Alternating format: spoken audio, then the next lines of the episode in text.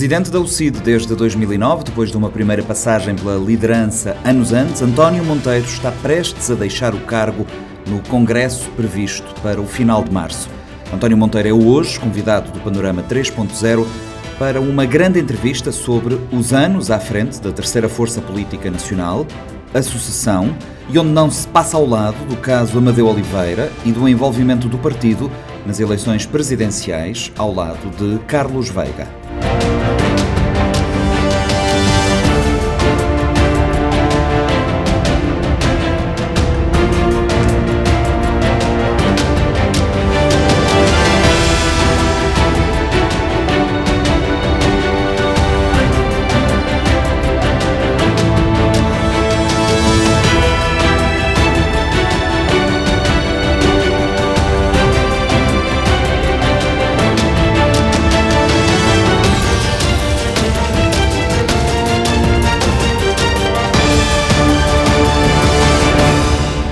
António Monteiro, convidado desta edição do Panorama 3.0, a quem agradeço a disponibilidade para estar hoje aqui presente. Fazemos uma entrevista, António Monteiro, de, eu diria, final de ciclo político, eh, encerrando aqui um eh, ciclo longo de liderança da UCID, que começou em 1997, foi interrompido e retomado em 2009 e, e por lá se mantém na presidência da UCID até agora.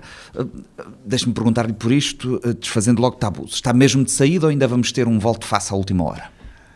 Bem, em primeiro lugar quero agradecer ao Nuno e à Rádio Morabeza pelo convite e cumprimentar todos aqueles que lá em casa estarão, de certeza absoluta, a ouvir-nos, quer aqui no país, quer também lá fora, através das plataformas digitais.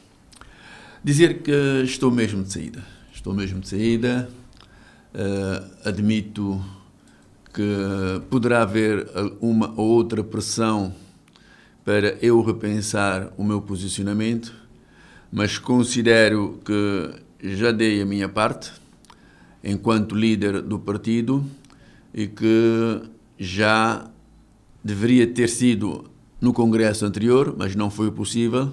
Mas neste congresso já é tempo mesmo de eu arrumar as minhas, eh, as minhas papeladas e zarpar da liderança e permitir que outros militantes, outras capacidades possam trazer ao partido uma forma diferente eh, de ver a política, uma forma diferente de estar na política.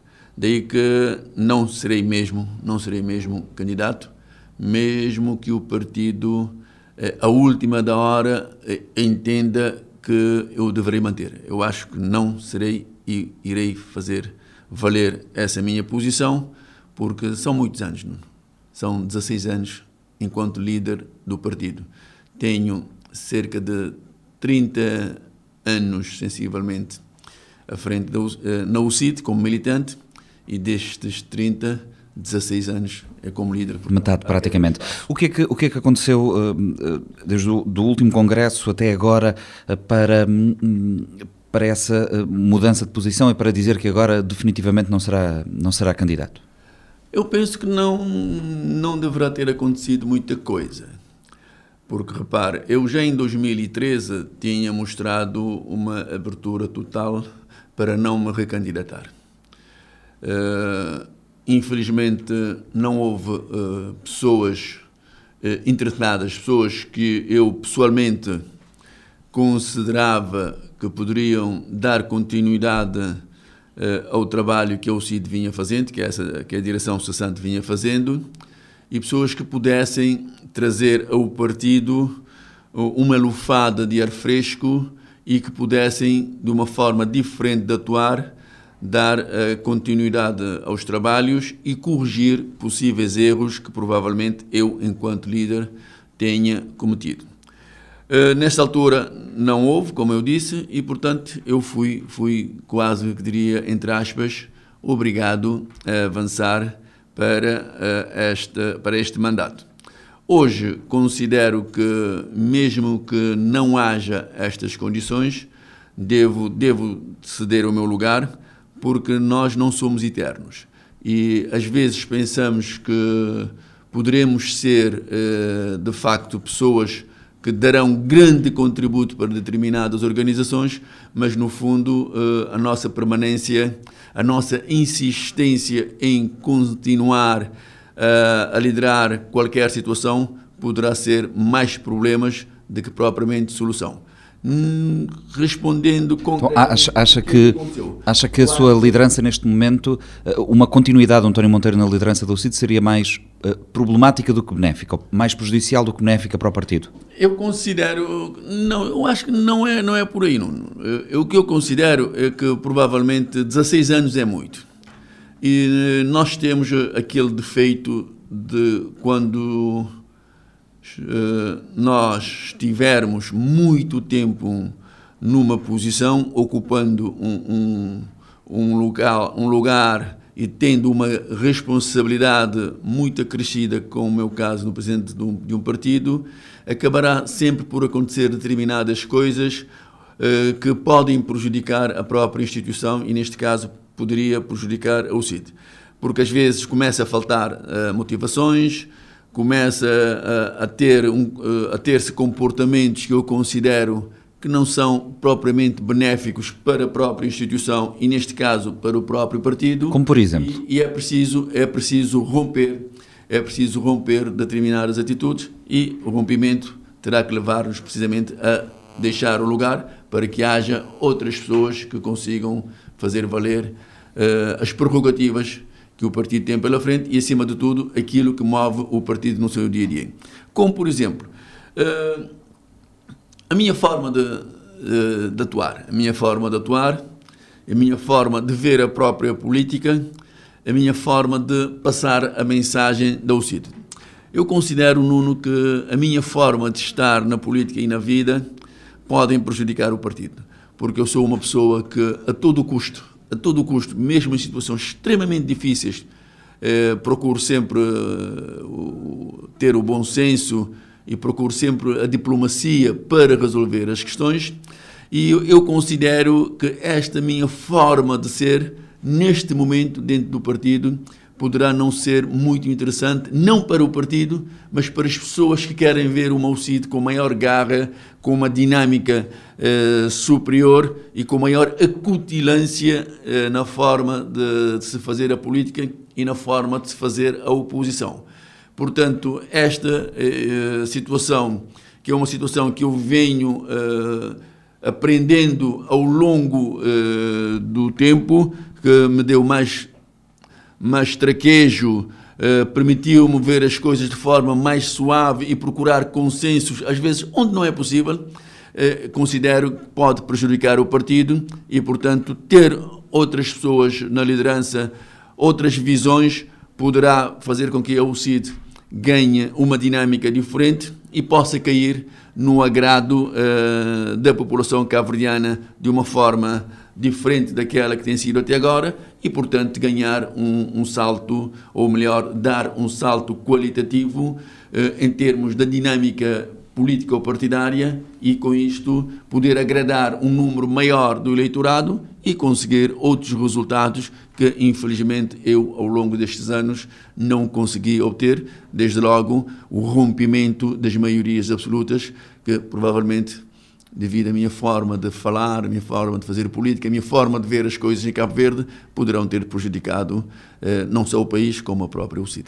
Parece-lhe então que o CID precisa de uma liderança mais combativa, é isso? Mais capaz de rupturas? Sem sombra de dúvida. Eu considero que o CID precisa de uma liderança mais combativa, uma liderança que rompa com aquilo que costuma-se dizer é o politicamente correto, uh, respeitando tudo e todos, mas com maior acutilância, defendendo aquilo que o CID acha que deva defender. Eu não é esse o meu timbre e, portanto, considero que nesta altura do campeonato estarei a criar uh, mais dificuldades a uma aderência maior do eleitorado ao CID do que, do que realmente servir a própria CID. António Monteiro, eh, eh, nessa explicação que me dá agora, eh, tem algum peso a questão do apoio a Carlos Veiga nas eleições presidenciais? Acha que isso pode, ter confundido o eleitorado sobre aquilo que era a mensagem política de alternativa da UCID? Não, eu penso que não, Nuno, porque repare, se nós formos a ver, a UCID é um partido de inspiração democrática cristã. É um partido do centro, centro-direita, e o candidato Carlos Veiga é um candidato uh, também, vamos dizer, da direita. Muitos consideram neoliberal, mas consideram que é um candidato da direita. Portanto, uh, em termos de semelhanças políticas, em termos da filosofia política, é claro que a UCIT está mais perto uh, deste candidato Carlos Veiga do que um outro candidato qualquer. Portanto, ao tomarmos essa decisão, eu acho que a UCIT tomou uma boa decisão, na medida em que nós uh, partimos de três pressupostos. O primeiro pressuposto era a estabilidade política, o segundo pressuposto era a questão uh, da justiça, era e é a questão da justiça, e uma terceira uh, via, a regionalização do país. Portanto, nós acreditamos que o candidato que nós apoiamos estaria em melhores condições de ajudar-nos uh, a colocar na prática uh, estes uh, projetos que eu citei para, para o país. Quer dizer, nós queremos ter o país sempre, mas sempre mesmo, com estabilidade. Queremos ter um presidente que consiga influenciar positivamente o nosso sistema judicial para que se cumpra a Constituição da República e também queremos e queríamos na altura ter um presidente que seria capaz de levar a sociedade civil cabo-verdiana no seu todo a pensar com mais profundidade sobre a regionalização. E a Comissão Política tomou, tomou essa decisão.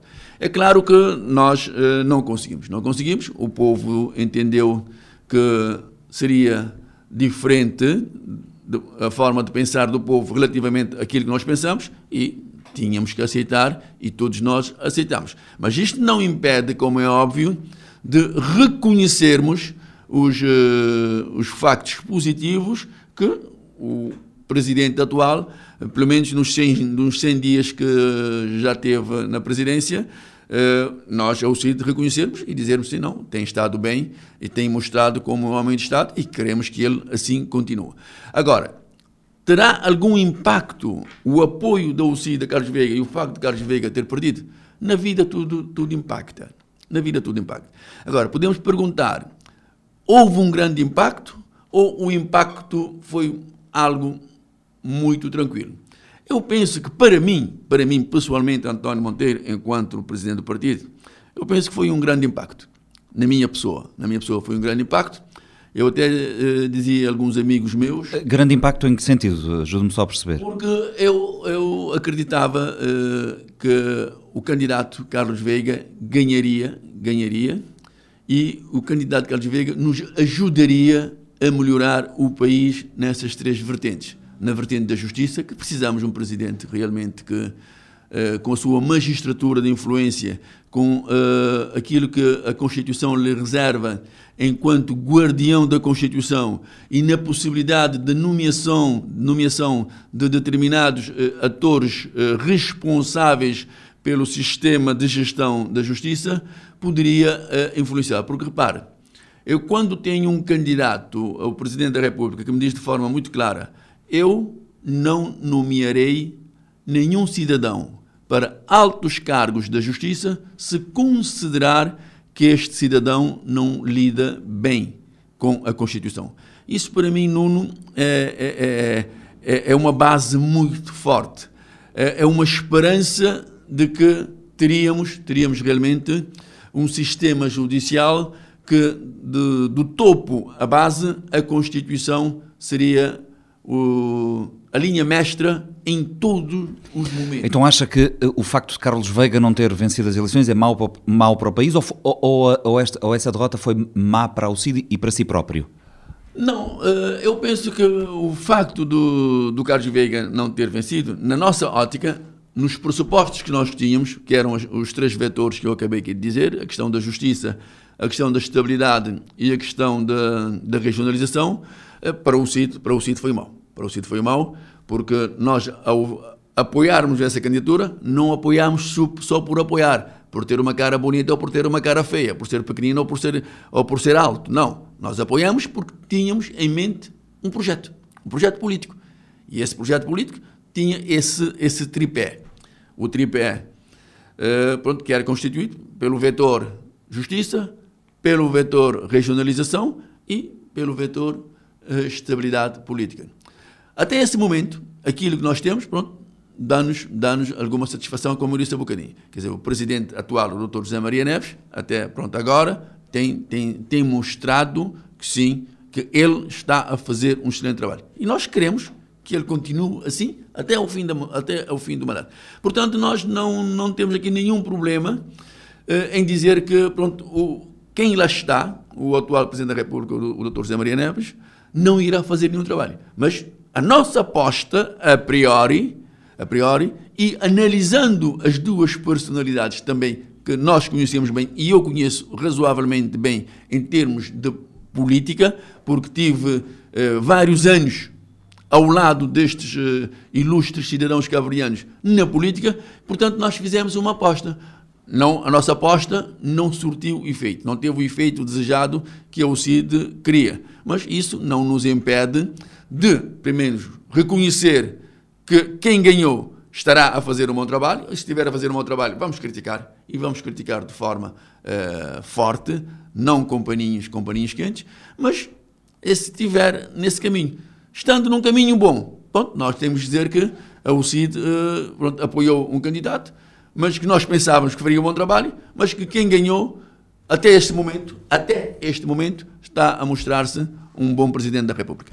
Mas para encerrarmos esta questão, não crê que possa ter criado alguma confusão na cabeça do vosso eleitorado? Que seis meses antes das eleições presidenciais, a vossa mensagem era de um caminho alternativo e de construção de uma alternativa ao bipartidarismo. Isto nas legislativas. Passa meio ano e nas presidenciais acabam por apoiar alguém que representa, é um dos rostos desse bipartidarismo, é fundador do atual partido do governo e, portanto, é alguém que está uh, indelevelmente associado à vida política cabo-verdiana do, uh, do pós-91 e é também um dos rostos, como dizia, desse bipartidarismo. Isto no vosso eleitorado não pode ter causado alguma confusão? E, e nós, e faço esta pergunta com base em reações que nós fomos ouvido, ouvindo pessoas que declararam apoio nas legislativas e que uh, uh, não compreenderam essa opção nas, uh, nas presidenciais. Isto, a, a, minha pergunta era exatamente no sentido, isto, isto não pode ter criado confusão no eleitorado, prejudicando a UCID pós-presidenciais? Nuno, eu admito que isto possa ter acontecido. Admito que isso possa ter acontecido na medida em que, pronto, nós ainda não conseguimos, nós ainda não conseguimos dissociar uma coisa da outra. Mas a verdade é que nós uh, apoiamos um cidadão. Apoiamos um cidadão que era um candidato à presidência da República. E nós, nas legislativas, quando tivemos o slogan basta dos mesmos que o CID era uma opção sim, nós estávamos a falar, e estaremos ainda hoje a falar, de partidos políticos na Assembleia Nacional. Estamos a falar de um governo, quem governa o país. Porque uma coisa é dizer que o Parlamento precisa de outros atores, de, precisa romper com a, a maioria absoluta, que infelizmente nós temos sempre, desde a independência até agora, estes quase 47 anos enquanto país independente, sempre um único partido a impor as suas regras. E impondo as suas regras, eh, nem sempre abre espaço para ouvir ou para dar possibilidades a outros atores de ajudarem na construção e no desenvolvimento do país. Então, o slogan era direcionado para o Parlamento. Bastas dos mesmos que o CID era opção sim. Mas coisa muito diferente é, perante o cenário que nós já tínhamos e perante a perspectiva da UCID relativamente àquilo que nós queremos para o futuro e perante a perspectiva de termos um, um assunto candente, que era, na altura, eh, a justiça, e que continua a ser a justiça, e posteriormente termos um deputado preso, quer dizer, nós tínhamos que procurar, você tinha que procurar, sem sombra de dúvida, uma possibilidade de gerir da melhor forma essa situação para que pudéssemos ter eh, alguém que nos pudesse ajudar. Admito, como disse, e bem, que algumas pessoas não entenderam.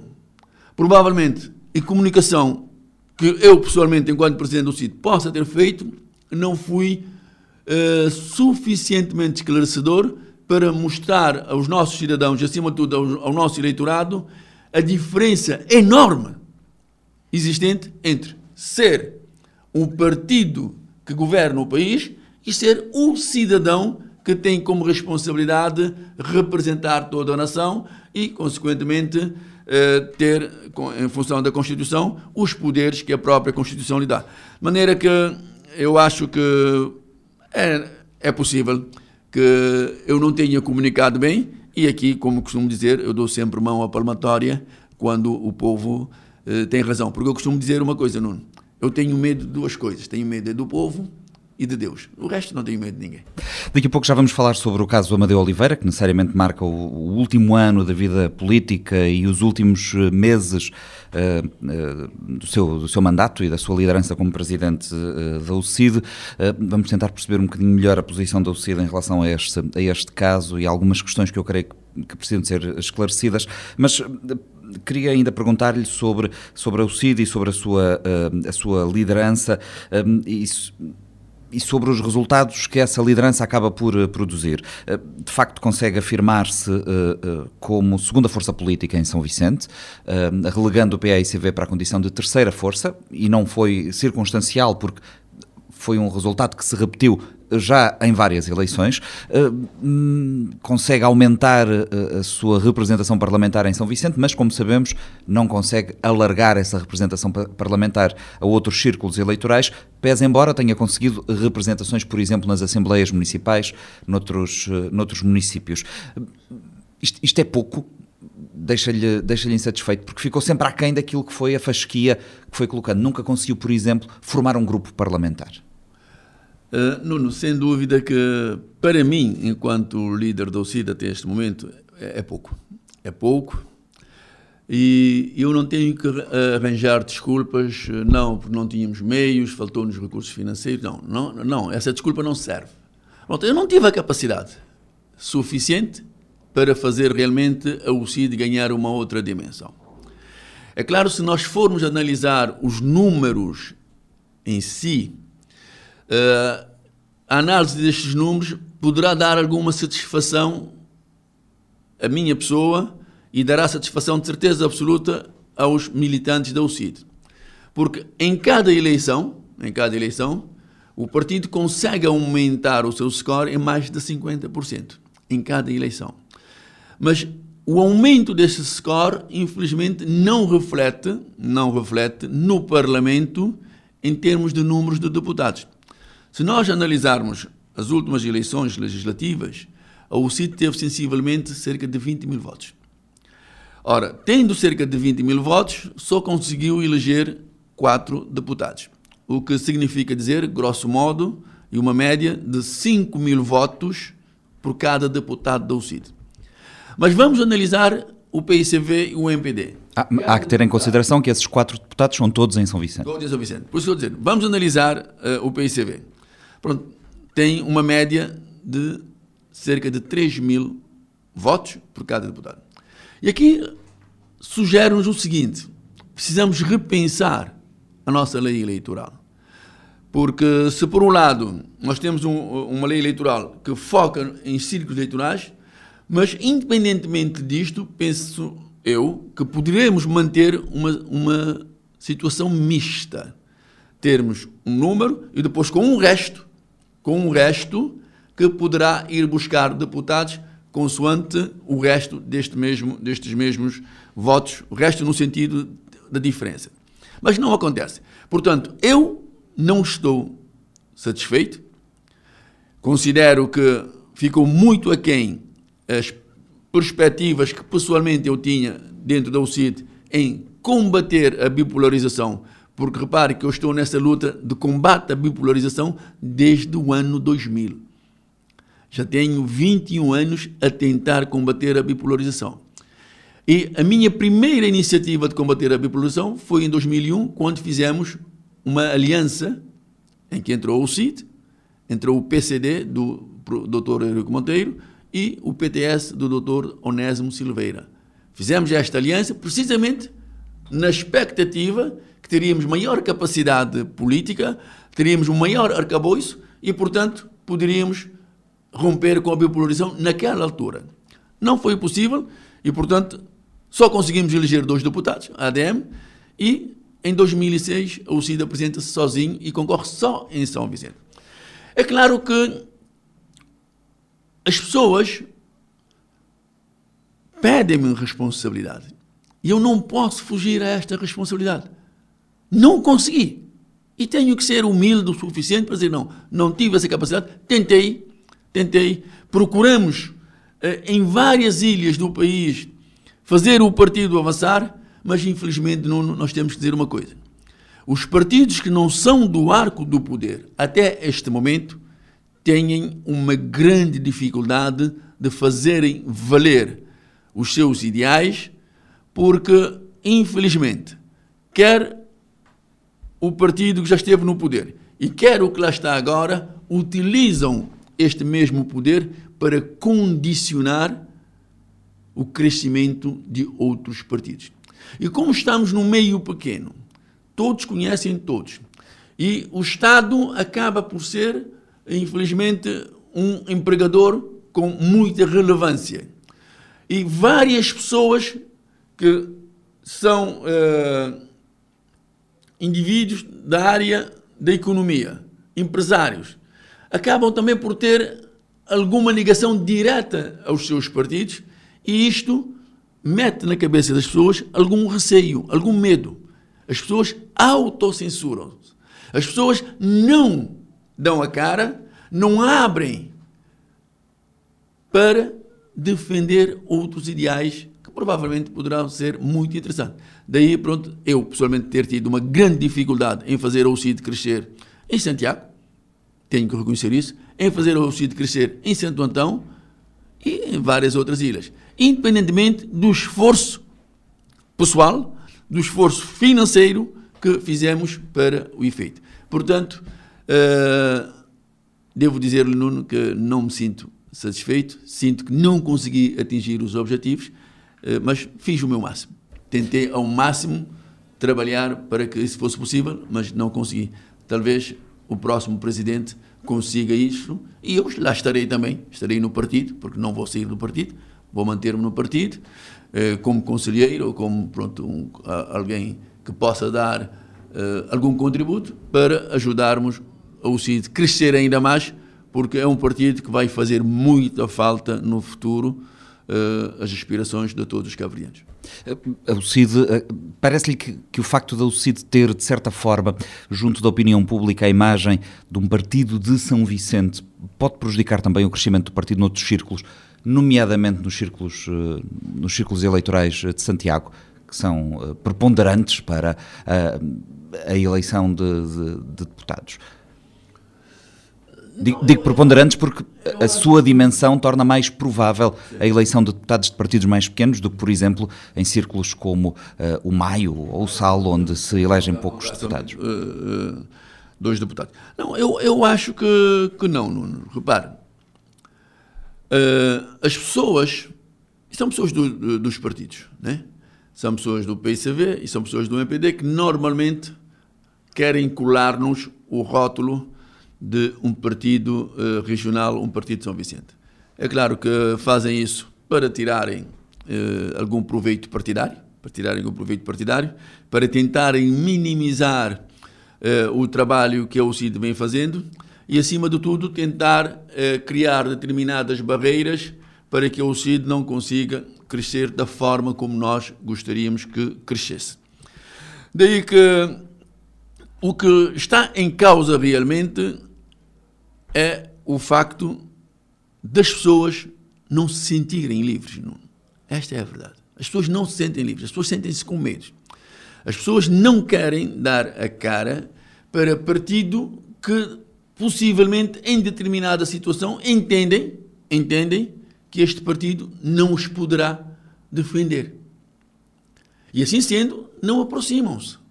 Não aproximam-se. E quer o MPD, quer o PCV, sabem perfeitamente uh, desta situação e jogam com isto. E rotulando o CID como um partido regional, como um partido de São Vicente, acabam por ganhar eles, os partidos, alguma preponderância e tentando diminuir o CID. No entanto, o que eu lhe digo, uh, já lhe tinha dito há bocadinho, é que em cada eleição o partido cresce cerca de 50%. Em Santo Antão, então, é muito mais. Antão cresce muito mais em cada eleição. E nós acreditamos que, uh, a manter-se este ritmo, a manter-se este ritmo, é claro que mais cedo ou mais tarde iremos eleger deputados em Santiago, iremos eleger deputados no Sal, iremos, certeza absoluta, eleger deputados em Santo Antão. Nos, nas outras ilhas, onde só temos dois deputados, fica difícil, mas não é impossível. O que importa é quem for o líder, o novo líder do sítio, tenha capacidade de romper. Não ter o discurso que eu tenho. Um discurso apaziguador, um discurso à procura de consenso, como eu disse há um bocadinho, mesmo onde não é possível, mas esta é a minha forma, é a minha educação, enquanto outras pessoas poderão ter um discurso mais uh, de ruptura e esse discurso de ruptura poderá cair no agrado de muita gente e quem sabe se não teremos mais eleitores. Uh, creio que não, é, uh, não será segredo para ninguém que o António Monteiro quer que João Luís seja o próximo presidente do partido, seu vice-presidente há vários anos e candidato uh, à eleição. É assim?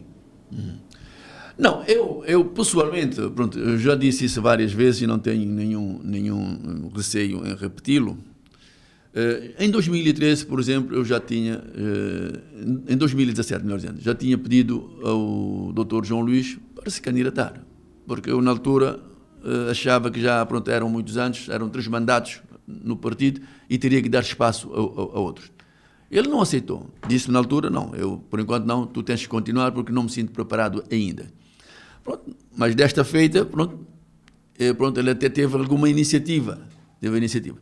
E eu, é claro que quero, eh, pessoalmente, no, enquanto militante do partido, enquanto alguém que já está há 30 anos na UCIT, eu não quero que o trabalho que o partido fez até hoje, de 1978 até hoje, vá por água abaixo. Eu não quero isto. E, e em que circunstâncias é que acha que isso poderia acontecer? Eu, bom, eu acho que isso poderá acontecer com qualquer um candidato que pura e simplesmente resolva deitar tudo o que foi feito até agora no chão e resolver procurar um outro, um outro caminho, um outro rumo. E isso vai, vai criar dificuldade. Agora, o João Luís é uma pessoa que conhece muito bem o partido, por dentro. É uma pessoa que é completamente diferente de mim, na forma como aborda as questões. Completamente diferente. E olha que nós estamos juntos há muitos anos. Eu e ele, enquanto vice-presidente, e enquanto, também mesmo como deputado, nós tivemos dois, dois mandatos juntos como deputado, não conseguiu entrar desta, desta feita, mas é uma pessoa que aquilo que ele pensa, ele não dá curvas. Eu dou muitas curvas e tenho que admitir isso. Eu não sou uma pessoa uh, de muito confronto, porque eu acho que confrontos não nos leva muitas vezes a lugar nenhum, cria-nos é, dificuldades. Mas a forma de ser e de estar do Dr. João Luís é completamente diferente da minha. E eu acho que ele vai aproveitar as partes positivas que o partido tem trazido até agora e as partes negativas que, pronto, que eu cometi. Ele conhece-os muito bem e de certeza absoluta saberá contorná-los e ao contornar estas partes negativas irá ajudar o partido a ter uma maior projeção. Mas isso caberá, como é óbvio, aos delegados ao Congresso e a proposta que ele e a sua equipe poderão apresentar no Congresso e os militantes que escolham o melhor. Porquê que ajude-nos a perceber a, a, confusão que foi criada à data da apresentação da candidatura do outro candidato assumido, Edson, eh, Edson Ribeiro? Porquê que decidiu uh, uh, dizer que ele não era militante? Foi, entretanto, desmentido pelo presidente do Conselho de Jurisdição do partido. Uh, Edson Ribeiro é, é, de alguma forma para si uma ameaça a, a esta linha que estava aqui a defender? Não, não, não é uma questão de ser ameaça. Até porque eu devo dizer-lhe que é uma pessoa por quem, por quem, por exemplo, eu conheci o, o Edson Ribeiro há sensivelmente uh, um ano. Um ano. E logo após as eleições uh, legislativas, porque ele participou da lista da UCID na cidade da Praia, em Santiago Sul. Eu e ele conversamos que era para analisarmos a possibilidade de organizarmos Santiago Sul como uma região com maior preponderância da UCID. ele aceitou de bom agrado. Aceitou de bom agrado que era uma, um assunto que nós poderíamos conversar.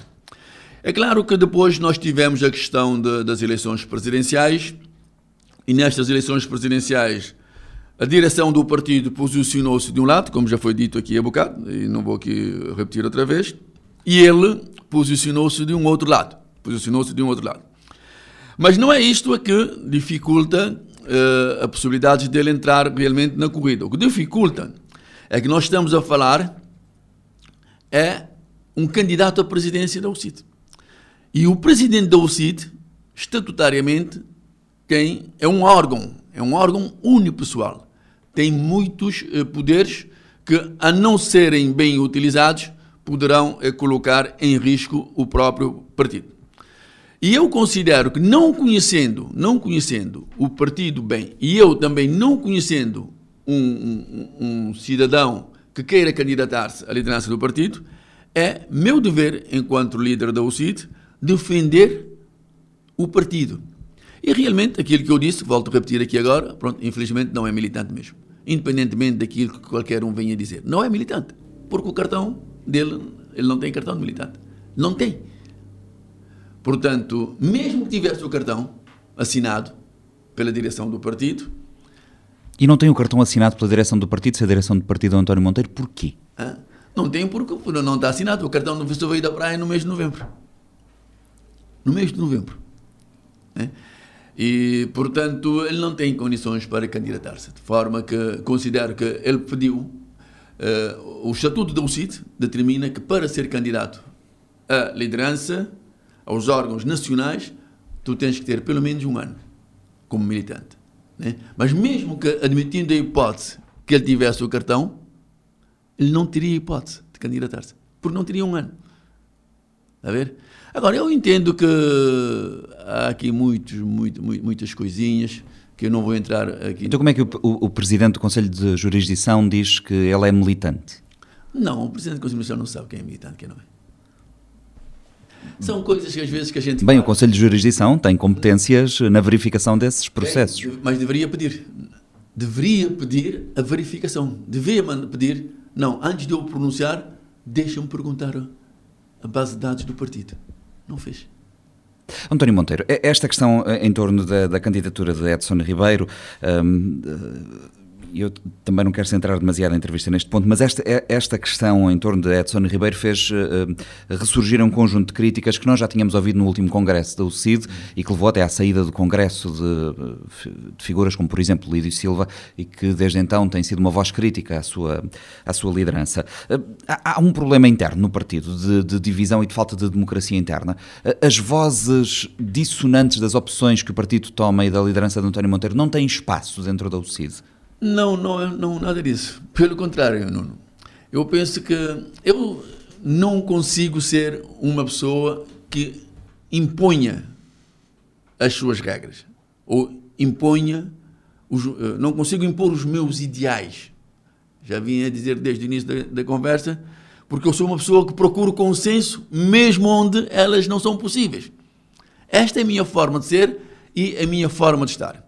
Eu aquilo que eu defendo não sei, não sei se os seus opositores internos, as, as vozes dissonantes, acham exatamente isso. Não, eu acho que eles acham, porque eles conhecem-me muito bem. Eu acho que sim. Eu acho que, que eles têm essa, essa noção clara, essa noção clara de que eu sou uma pessoa que dificilmente, mas dificilmente, imponho aquilo que eu acho que devo impor. Não, não, eu não faço isto. Não faço. Agora, eu costumo é pôr as coisas em cima da mesa, não? e vamos à votação. E eu considero que quando se vota, por exemplo, eu disse há um bocado, só um, deixa-me fazer aqui um, um, um, retrocesso de alguns segundos, que o presidente do partido é um órgão unipessoal. Eu nunca tomo decisões sozinho. Nunca. E uma certa vez, penso que foi em 2000, 2009 a 2013, quando, pela segunda vez, eu pedi para alterar o estatuto precisamente para retirar ao presidente do partido essa prerrogativa de ser um órgão unipessoal. Fizemos alteração do estatuto nesse sentido. Porque eu considerava, na altura, que não valeria a pena termos um presidente com os poderes que o estatuto lhe concedia. Porque não era, não era salutar. Mas depois, em dois, de 2017, de 2013, 2013 de agora, pronto, voltámos a alterar o estatuto e o presidente mantém-se como órgão. Então, eu, quando um militante, qualquer militante. Que seja, Convém recordar, o António Monteiro era presidente em 2013, era presidente em 2017. Portanto, 2009. Essas alterações foram uh, sim, também 2009, patrocinadas por si. Uh, sim, em 2009 eu retirei. Porque o estatuto, pronto, o estatuto vem, o estatuto, pronto, a base do estatuto vem desde. E depois voltou a pôr. 1978. Desde 1978. Porque eu considerava que não, não fazia, não fazia sentido nenhum termos o presidente com os poderes que o estatuto lhe dá. Mas depois, analisando bem, analisando bem, eu disse, não, mas calma, é que às vezes há situações que o presidente tem que tomar determinadas medidas. Não só na defesa da instituição, mas também porque nem sempre, nem sempre, você é contactado, eu não tenho tempo para ir ouvir a comissão política. Olha, o jornalista uh, Nuno perguntou-me qual é a cor da bandeira do sítio.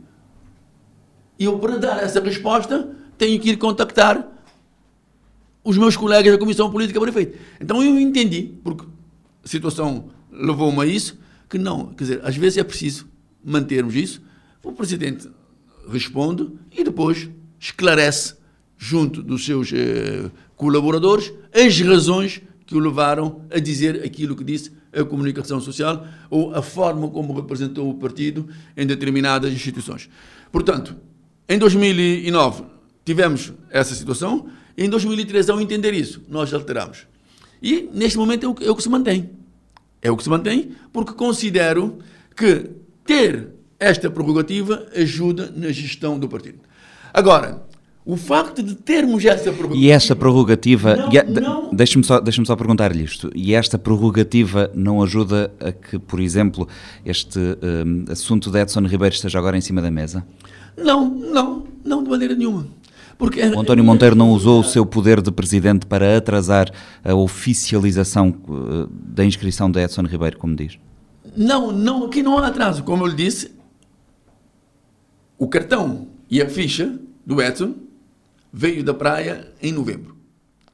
Quem trouxe foi uma das nossas deputadas, é que trouxe, pronto, veio os documentos. E eu, quando falei, por exemplo, com o Edson, eu falei com ele, pessoalmente. Eu disse, por exemplo, Carmen, tu queres candidatar, mas não se esqueça que tu não és militante, porque eu não recordo de ter assinado o teu cartão. Isso no mês de dezembro. Ele disse, não, mas uh, isso tem muito que se lhe diga. Eu disse, não, não é bem assim. As regras, uh, a nível de liderança, nós temos que procurar entender. Porque, Nuno, deixa-me dizer aqui uma coisa que muita gente não sabe. Nós temos vários elementos na direção do partido que não têm cartão. Temos. O presidente do Conselho Nacional do CIT não tem cartão de militante da UCIT. O presidente do Conselho de Jurisdição não tem cartão da UCIT. Mas são pessoas que estão no partido há muitos anos. Então nós não impomos regras para que um cidadão que quer entrar para o partido, a, priori, tenha que ter cartão. Não, nós não impomos regra. Agora, nós estamos a falar é do topo da hierarquia do partido. Mas como é que se é mas se ter o cartão de militante é condição para ser militante, como é que se é militante da UCID e se ocupa cargos na estrutura do partido uhum. sem, sem ter essa prerrogativa? Não, é, é o que estou a dizer, que o partido é um aqui uma situação de alguma irregularidade. Abre, não, o partido abre-se à sociedade civil. E nós não temos que impor, repara, nós temos um exemplo em Santiago. Em Santiago nós temos mais de 14 mil cartões de militante. Quer dizer, essa experiência, o facto de termos Santiago mais de 14 mil cartões, desde 1994, 93, 94, 95, 96, temos todos esses cartões. Mas não, não são realmente, alguns de, muitos deles não são militantes. Porque se quando formos ver os votos, os votos falam por si. O que é que isso, o que é que isso nos suscita? Então o cartão é, de militante cartão, não é condição para ser militante. É que ter cartão não é condição para ser realmente, para ser, para ser, para ser militante. Está a ver? Então, nesta base, nós abrimos um leque. Não. Convidamos várias pessoas, várias personalidades que nós entendemos, ou vários quadros, vários cidadãos. Não, nós gostaríamos. Então, nesse caso, não haveria problema na candidatura de Edson Ribeiro. Não, uma é começou por me dizer é, que ele não tem cartão é assinado. Entrar para a Comissão Política, entrar para o Conselho de Jurisdição, entrar para o Conselho Nacional. Outra coisa é ser candidato a presidente. Não, outra coisa é que, como eu disse, quer dizer, a responsabilidade é, é, é grande. E o partido, o CIT, que é um partido completamente aberto, ao contrário do que muita gente pensa, que o partido é fechado. Não, não é. Não é a ponto de nós termos, quer dizer, demonstrado isso várias vezes. Vou dar só um exemplo. É só ver aquilo que passa na Câmara Municipal de São Vicente. Nenhum vereador é militante da UCIT. Estão lá sozinhos. Estão lá sozinhos. Portanto, a forma de fazer política da UCIT, a abertura que o partido tem para com a sociedade civil, nos leva a ter este comportamento. De forma, você não tem que ter um cartão para dizer, não, não, eu sou militante, tenho um cartão. Não, porque nós temos o exemplo de termos 14 mil cartões em Santiago e, infelizmente... Oh, oh António Monteiro, eu, eu, quero avançar porque queremos ainda falar sobre, sobre Amadeu Oliveira um, e e não podemos uh, reter-nos muito mais nisto, mas não há aqui uma, alguma desorganização interna? Porque uma coisa é um, um, vereador pode ser escolhido, ser uma figura independente, integrou as listas, isso nós sabemos que é possível, mas uh, este, este, esta uh, situação interna do partido, ter pessoas que ocupam cargos na estrutura, as, nas estruturas estatutárias do partido e que não são militantes e ter. e primeiro diz-me que só, só se é militante com o cartão e depois diz-me que há pessoas que têm cartão e não são militantes isto está-me a deixar um bocadinho não, confuso. Não, não, eu, eu, penso, eu penso que nós temos que ver uma coisa. E compreenderá a insistência. Eu, eu creio que é importante eu, esclarecer isto. Perfeitamente, mas repare, o que eu estou a dizer-lhe é que para ser-se, para se ser um membro da direção do partido, o CIT convida. O CIT convida as pessoas para estarem na direção do partido independentemente, independentemente de terem ou não o cartão do militante. Porque nós consideramos que ter o cartão do militante é importante, porque você diz que não, eu sou militante, tenho aqui o meu cartão. Mas o facto de ter só o cartão, não sei se está entendendo, o facto de se ter só o cartão e não cumprir com as regras estatutárias, você não é militante. Porque você não está a cumprir. Mas você pode ser militante sem ter o cartão, a partir do momento que tu entras para o partido, tu cumpres com as regras partidárias, nomeadamente paga cota, trabalha para o partido e contribui para participar das reuniões, dá ideias e defende aquilo que o partido acha que deve ser defendido. Portanto, a condição de ser militante não é ter um cartão. É por isso que nós, por exemplo, vou dar um, um, outro exemplo. Mas para ser candidato a presidente tem que ter o cartão. Não, tem que ter, tem que ter. Tem que ter. E quem assina o cartão é o António Monteiro. Ah? Quem assina o cartão é o presidente em funções, no caso o António Monteiro. Não, não é o presidente. Quem assina o cartão é o presidente regional, se a direção regional tiver devidamente organizada. Não tendo a direção regional devidamente organizada, claro que o cartão terá que vir para a sede do partido. E em Santiago Sul a direção não está. Não está, não está, infelizmente. E é uma luta que eu faço há mais de 20 anos. É uma luta que eu pessoalmente faço há mais de 20 anos. Até hoje não consegui. Podíamos continuar a, eh, a, a discutir este assunto? Só, só, para, só para clarificar essa situação, para nós não é condição sine qua non para se ser militante ou se não, para ser membro da direção do partido, ter o cartão. Ele terá que mostrar outras mais-valias, terá que ter outros pergaminhos que provavelmente uh, muita gente não entende, mas é a abertura do partido para atrair para o seu seio uh, a sociedade civil e, portanto, termos maior capacidade de intervenção política. Caso Amadeu Oliveira, necessariamente temos que falar sobre isto, eh, porque marca, como disse no início, uma parte importante deste último ano político e marca o, o, o final de, também do seu mandato como uh, líder da UCID. Nós já vamos esmiuçar aqui algumas questões, mas deixem-me perguntar-lhe isto logo à partida e para ficar claro. O que é que a UCID efetivamente pretende uh, neste processo? É que Amadeu Oliveira seja libertado, é que ele não seja julgado e, portanto, seja uh, ilibado das acusações uh, que, que, que, recaem sobre ele, uh, é que ele regresse ao Parlamento, é o quê? De forma muito clara e muito direta, o que é que o CID o pretende? O que nós queremos neste processo do Amadeu é que se cumpra a lei. Pura e simplesmente isto. Que se cumpra a lei. Que não se arranje subterfúgios para tentar-se vingar de um cidadão que ousou desafiar o poder judicial em Cabo Verde. E ao termos um cidadão que é detido e posteriormente preso preventivamente com base em determinadas situações que nós, ao CID, entendemos serem inconstitucional, nós não podemos ficar tranquilos. Se o Amadeu fosse julgado de forma tranquila por aquilo que ele é acusado e o juiz decidir ou decidisse que o Amadeu deveria ser preso, eu, António Monteiro, não faria rigorosamente nada. Então onde é que acha que está a inconstitucionalidade? Eu acho que o tribunal agiu e teríamos outras instâncias para se recorrer. Mas não é isso que acontece. O que é que, que acontece, acontece então? É que nós temos um deputado que está preso, um deputado da UCIT que está preso, e está preso enquanto deputado, não tem o seu mandato suspenso, está na cadeia enquanto deputado, e com uma violação flagrante das leis da República, da Constituição que não se pode aceitar.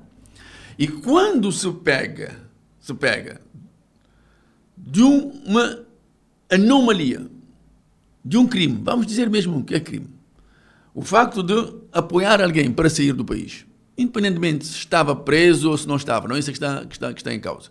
Mas fez o que fez.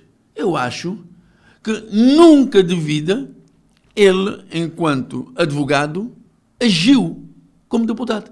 Porque aquilo que ele fez, eu, não sendo advogado, não sendo deputado, faria na mesmo. Faria a mesma coisa. Portanto, está aqui a fazer uma separação de papéis entre o advogado Amadeu Oliveira e o deputado Amadeu Oliveira. Mas não deixa de ser a mesma pessoa. Hã? É a mesma pessoa para todos, para todos os fins. É a mesma pessoa. É a mesma pessoa. Bom, eu sou um cirurgião, sou médico, sou deputado eu faço uma cirurgia num paciente. O paciente morre por incúria minha. Serei acusado de crime contra o Estado de Direito? Serei responsabilizado enquanto deputado ou enquanto médico? São exemplos simples. Então acha que Amadeu Oliveira, para esclarecer, e, e permita-me interrompê-lo, eu não gosto de interromper os, os, meus entrevistados enquanto eles respondem, mas para fazermos aqui algum ponto, até para irmos orientando as pessoas, porque esta é uma questão complexa. Uh, ah, Amadeu Oliveira eh, foi uh, uh, acusado, já formalmente acusado, não é? Ou foi indiciado após a, a, audiência preliminar que decorreu por um alegado crime de atentado ao Estado de Direito. E, e, e no seu entender, isso acontece porque ele é deputado, não porque ele é advogado. Na condição de deputado, ele, é, ele, ele foi indiciado por esse crime. Explique-me qual é uh, o seu raciocínio, porque é, é, é eu não estou a compreender. É na, condição, é na condição de deputado é que ele pronto, é, é acusado. Porque, repara, nós temos a lei uh, 95 barra 10 romano de 2005, que é a lei de responsabilidade de crimes de titulares de cargos políticos.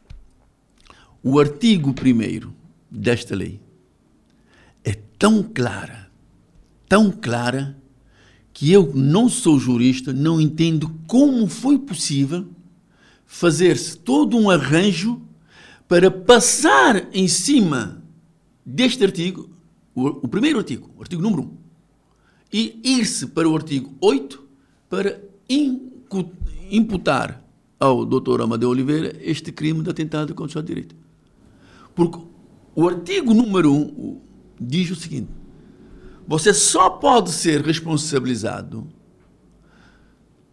se tiver a exercer a função e por causa daquela função. O crime que você comete, só pode, você pode ser acusado se for por causa daquela função. Quer dizer, um crime que só você poderá fazer porque é deputado ou porque é titular de um cargo político. A lei é clara. Como é que não se lê a lei? Por um lado. Por outro lado, nós temos a própria Constituição. O artigo 170 da Constituição, o número 2 e o número 3, em que define quando é que um deputado pode, fora de flagrante delito, ser preso preventivamente. E nós, a UCID, apesar do Amadeu ter apresentado antes a, a própria Comissão eh, Permanente da Assembleia um documento de 140 páginas, dizendo que não cometeu os crimes que ele, que ele é acusado. Não cometeu. Uh, não foi levado em consideração. Mas ele, na reunião da Comissão Permanente, deixou aos outros colegas a seguinte mensagem: não, decidam aquilo que vocês entenderem por bem, eu, Amadeu, enquanto deputado da UCID, assino por baixo. Porque eu não no sentido do levantamento da imunidade parlamentar. Sim, sim, da imunidade. Eu não quero uh, fugir porque eu devo dar esclarecimentos daquilo que aconteceu. Ajude-me também, vamos fazer aqui um outro ponto. Aquilo que Amadeu Oliveira disse à Comissão Permanente no momento em que esta estava a discutir o levantamento da sua imunidade parlamentar foi que não se opunha ao levantamento ou ele foi favorável ao levantamento. É uma espécie de não, abstenção ao voto a favor, não é? Não é exatamente a mesma coisa. Não, o que Amadeu disse é que uh, qualquer que fosse a decisão tomada pela Comissão Permanente, ele, enquanto deputado da UCID, assinaria por baixo. Está a ver? Ele afastou-se, foi afastado da reunião, porque era um assunto em que ele era o visado, e depois do término da reunião, chamaram-no, dando-lhe o conhecimento da decisão que foi tomada. Ele disse: está bem, eu já tinha dito que assinava por baixo, assino por baixo. Mas antes da reunião, ele já tinha enviado para a Assembleia Nacional um documento de 140 páginas defendendo a posição dele e dizendo que não tinha cometido nenhum crime. Mas, provavelmente 140 páginas ninguém lê, né? Portanto, nós entendemos que ele está preso de forma indevida, de forma forçada, e nós ainda tentamos ao CIT, os deputados ao CIT, tentamos, através da plenária do Parlamento, rever esta situação. Que era dizer que a resolução uh, número 3, barra 10 romano de 2021, deveria ser revogada porque não seguiu aquilo que manda não só uh, a lei da responsabilidade de titulares de cargos políticos, mas como também não estava de acordo com aquilo que estipula a Constituição da República de Cabo Verde. As normas que frisava há pouco. Sim, sim. Infelizmente,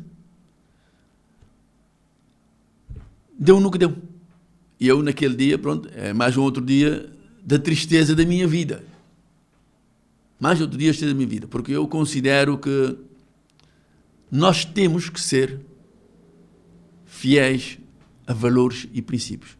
E nós não podemos, nenhum cidadão pode remeter-se a determinados comportamentos, porque não, isto não é, não é a minha pessoa que tem em causa, é a pessoa do João ou da Maria ou do António, portanto, o João ou a Maria ou António que se desenrasca. Não, eu acho que nós temos, temos que... Para o CID, então, e para o António Monteiro, enquanto presidente da UCID, era aceitável, eh, então, que, eh, que Amadeu Oliveira estivesse eventualmente a ser investigado e a ser julgado, desde que não estivesse em prisão preventiva. O problema aqui é os crimes pelos quais ele está a ser investigado e pelos quais será julgado, ou a, a, o facto de ele estar preso preventivamente? Ou, ou os dois problemas? Aqui, aqui Só para perceber se faz uma não, separação das situações. É o facto de ele estar preso preventivamente e mais, não estar preso enquanto deputado nacional. O que nenhum país do mundo, provavelmente, isso acontece.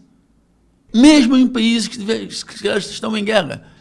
Quer dizer, ter um membro de um órgão superior do país, um órgão de soberania do nosso país, detido como tal, imagina termos um ministro preso. Imagina termos um primeiro-ministro preso. Como tal. Quer dizer, é uma aberração do todo tamanho.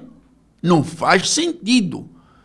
Agora, se cometeu o crime, todos os procedimentos foram devidamente uh, tidos em consideração. E o juiz entendeu que não, este crime dá a pena X, tudo bem. Eu, pessoalmente, André Monteiro, não faria absolutamente nada. Agora, ter uma pessoa presa, que é um deputado da UCID, porque encontraram uma possibilidade de criarem um momento próprio para o deter, para o silenciar, ah, isto eu não aceito. Nuno, eu fui testemunho no caso Amadeu. Eu fui. Uh, eu fui ouvido no Tribunal de Relação na, na Procuradoria da República. Eu disse as coisas que tinha que dizer ao procurador. Vá lá ver se aquilo que, que eu disse foi levado em consideração. Não, não foi. Outros, outras testemunhas disseram a mesma coisa. Vá lá ver se foi levado em consideração. Não foi. Portanto, nós consideramos que a justiça deve ser isenta completamente. Eu cometi um crime, pago por aquele crime.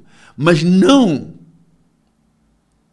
utilizem nenhum atalho, não utilizem nenhum atalho para me dar a volta e meter-me no calabouço porque eu sou incômodo ao sistema. Não, não façam isso. E então... o Amadeu, infelizmente, está, está na cadeia. Eu posso até depois ir fazer-lhe companhia, porque o Poder Judicial assim quer.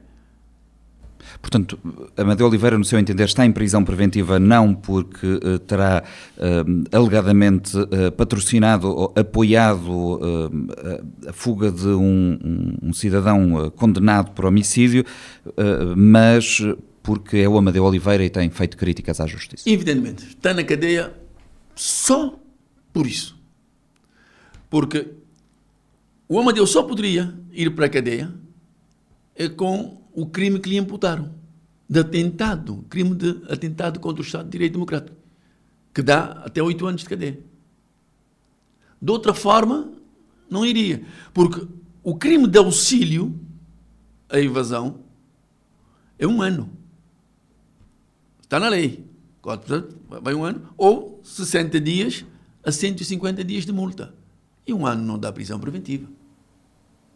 Agora, se ele tivesse por exemplo, agido como deputado, se tivesse utilizado o passaporte diplomático, se tivesse utilizado uma saída, por exemplo, em serviço do Parlamento e levado aí o Arlindo, aí sim, aí eu estaria de acordo. Mas nem se ele tivesse, portanto, se uh, no seu entender, uh, no seu entender, não temos passaporte diplomático, portanto eu acho que é forçado.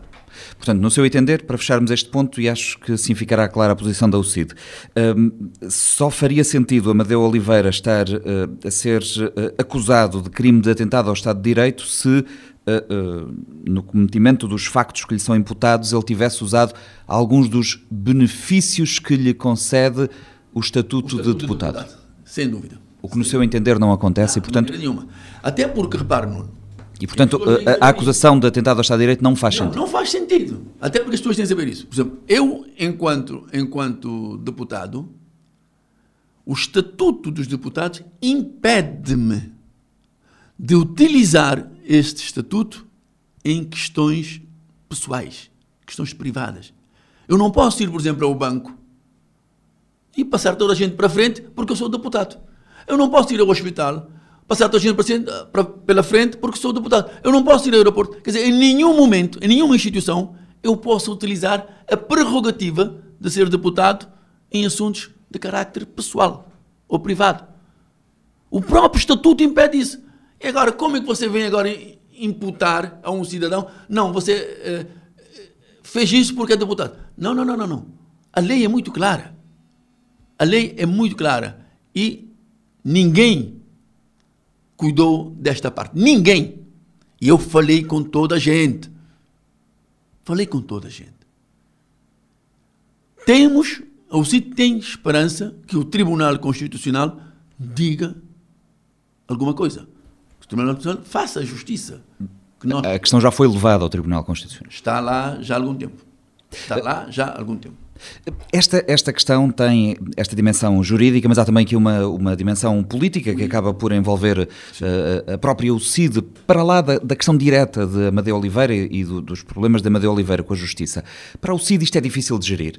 No fundo tem aí um deputado que não está, uh, não pode estar no Parlamento, que está preso, e portanto a UCID acaba também por ser... Uh, mais direta ou mais indiretamente envolvida no meio disto tudo. Como é que o partido gera, gera isto? E, e, não lhe pergunto se preferia não ter que gerir essa confusão, certamente uh, dir-me-á que sim, mas uh, do ponto de vista político, não se criou aqui um, um, caso em torno da UCID que acaba por envolver o nome do próprio partido uh, e que pode ser prejudicial para o partido? Eu penso. Pese embora Amadeu Oliveira tenha, nós sabemos uma grande massa de apoio popular que vamos ouvindo, mas em todo o caso estamos aqui a falar de questões particularmente sensíveis. Sim, não, é extremamente sensível, Nuno. Uh, repare, eu pessoalmente não consigo encaixar em mim a injustiça. Não consigo, Nuno. Desde que eu sinta que há injustiça, eu luto. Eu vou à luta para que realmente a justiça prevaleça sempre. E, e o CID realmente foi apanhado nessa situação. Ter um deputado preso? Não, não pode ser. Não pode. Repare, nós somos quatro deputados. E nós não substituímos Amadeu. Quer dizer, você não pode ter os deputados que é dado pelo povo, que é eleito pelo povo, e alguém entende que esse deputado não deve ir ao Parlamento porque poderá ser incômodo no Parlamento. E, e é esta a realidade que as pessoas têm que saber. Fosse um outro deputado, não estaria preso preventivamente. Está preso porque é o Amadeu. Está preso porque é uma pessoa que tem a capacidade, e como eu disse, eu, eu, eu disse no, num determinado sítio, o facto de ele dizer, não, eu fiz, eu fiz, não, eu posso dizer que eu dormi na lua ontem. Eu posso dizer a um juiz, senhor juiz, eu dormi na lua ontem. Caberá um juiz ou ao procurador investigar e tirar a limpo se eu falei ou não a verdade. Pode até acusar-me de um crime de falsidade, de mentira. Não, você mentiu, disse que dormiu na lua, afinal dormiu, dormiste em Xana Maria. Agora, não me pode acusar o facto de eu ter dito, não, dormi na lua. Não, eu não, eu não estive na lua, não é possível ir. Então, essa situação, o CID realmente está uh, com um deputado detido, o povo deu ao CID quatro deputados e o CID tem três deputados nesse momento no Parlamento. E nós não o substituímos. E vamos manter essa posição até que haja julgamento. Depois do julgamento, o CID tomará, tomará uma outra decisão relativamente a isto. É claro que nós não gostaríamos que isso acontecesse. Nós não gostaríamos. Mas também nós não podemos ser ingratos, não podemos ser eh, pessoas que não uh, são solidários para com o cidadão normal e muito menos para com um deputado nosso que está na cadeia enquanto tal. Se Amadeu Oliveira, eh, sendo julgado, for condenado pela Justiça, o CID acha, já no caso numa, numa, outra liderança, o julgamento não acontecerá certamente antes do Congresso, uh, uh, acha que o CID deve retirar a confiança política ao deputado, se ele for de condenado? Nenhuma. De maneira nenhuma. Não. Repare, não, nós temos um processo. Nós temos um processo que tem que ter algum cuidado. Porque nós não podemos ter um cidadão há mais de sete meses, preso preventivamente, com as nuances que eu aqui acabei de dizer, do ponto de vista, o meu ponto de vista muito pessoal, que é o não cumprimento daquilo que está no, no, no, no Estatuto dos Deputados, daquilo que está na lei de, de responsabilidade de, de, crimes de responsabilidade de titulares de cargos políticos, por aquilo que está na Constituição da República e mostrarmos que este crime não está envolto num crime de atentado contra o Estado de Direito e este cidadão ser julgado como tal. Porque repare que já foi feita a pronúncia. Portanto, mesmo que ele seja julgado pelo crime de atentado ao Estado de Direito eh, e seja considerado culpado deste crime, o CID manterá a sua posição. Não, com certeza. Eu, que... pessoalmente, mantenho a minha posição.